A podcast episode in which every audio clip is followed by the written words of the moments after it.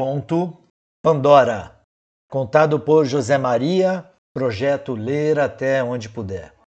Na mitologia grega, Pandora, a que possui todos os dons, ou a que é o dom de todos os deuses, foi a primeira mulher criada por Zeus como punição aos homens pela ousadia do titã Prometeu em roubar aos céus o segredo do fogo.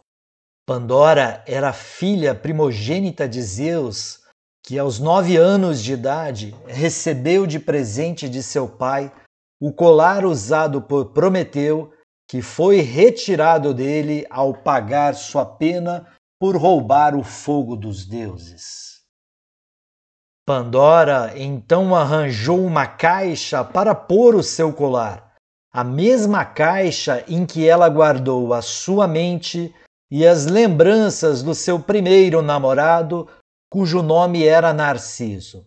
Aquela caixa podia guardar apenas bens de todos os tipos, com exceção dos bens materiais.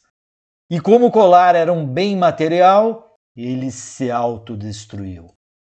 E para Pandora, o colar tinha um extremo valor sentimental o que a fez chorar por muitos e muitos dias seguidos e sem parar. Como a caixa guardava lembranças com a intenção de sempre recordá-las ao dono, Pandora sempre se sentia triste. Assim, a caixa de Pandora é uma expressão muito utilizada quando se quer fazer referência a algo que gera curiosidade, mas que é melhor não ser revelado ou estudado sob pena de se vir a mostrar algo terrível que possa fugir ao controle. Esta expressão vem do mito grego que conta sobre a caixa que foi enviada com Pandora a Epimeteu. Pandora foi enviada a Epimeteu irmão de Prometeu, como um presente de Zeus. Prometeu, antes de ser condenado a ficar 30 mil anos acorrentado no Monte Cáucaso, tendo seu fígado comido pelo abutre Eton todos os dias, alertou ao irmão quanto ao perigo de se aceitar qualquer presente de Zeus. Epimeteu, no entanto, ignorou a advertência do irmão e aceitou o presente do Rei dos Deuses, tomando Pandora como esposa. Pandora trouxe uma caixa enviada por Zeus em sua bagagem. Epimeteu acabou abrindo aquela caixa e assim liberando os males que haveriam de afligir a humanidade dali em diante. Seria a velhice, o trabalho, a doença, a loucura, a mentira e a paixão. E no fundo daquela caixa restou apenas unicamente a esperança. Com os males liberados da caixa, teve fim então a idade de ouro da humanidade. Mas por que apenas uma caixa que continha todos os males da humanidade poderia conter também a esperança? Na Ilíada, Homero conta que na mansão de Zeus haveria duas jarras, uma que guardaria os bens, outra que guardaria os males. A teogonia de Hesíodo não as menciona, contentando-se em dizer que sem a mulher a vida do homem não seria viável e com ela seria sim muito mais segura.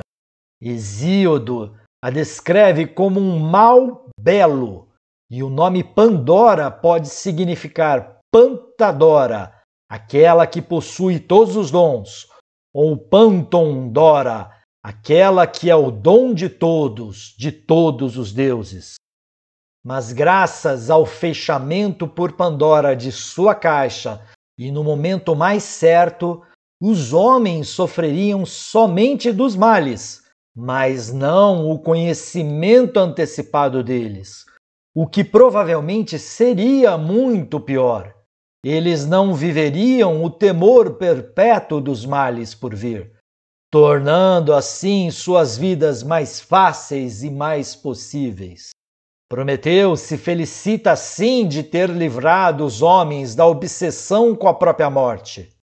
Mas uma outra interpretação ainda sugere que este último mal é o de conhecer a hora de sua própria morte e a depressão que se seguiria por faltar a esperança. Essa deusa se aproxima da história de Adão e Eva relatada no livro do Gênesis. Em ambos os mitos, ela é mulher, previamente avisada por Deus na Bíblia ou por Prometeu e Zeus nos mitos gregos.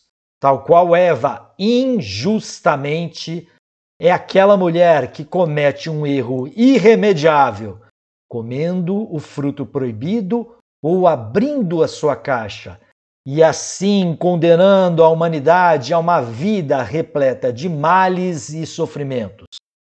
E Pandora tentou a todo custo destruir aquela caixa, para ver se ela se esquecia do colar e de suas lembranças.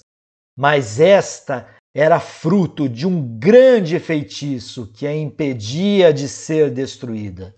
Então, aos 36 anos, ela se matou por não aguentar viver mais de 27 anos com aquela maldição.